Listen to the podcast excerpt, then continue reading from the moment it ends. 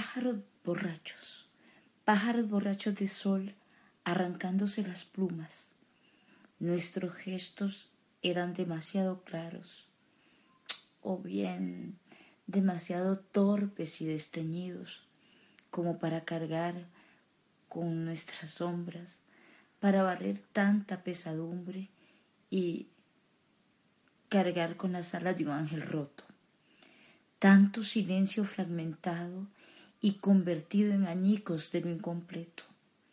Y entonces, ahogados en la luz, las bocas, cansadas de morder el sol y de arrancar los rayos de improbables estrellas muertas, oíamos esa voz lejana, murmullo casi incierto de lluvias torrenciales, de las palabras encerradas y de una nave que extraviaba la razón.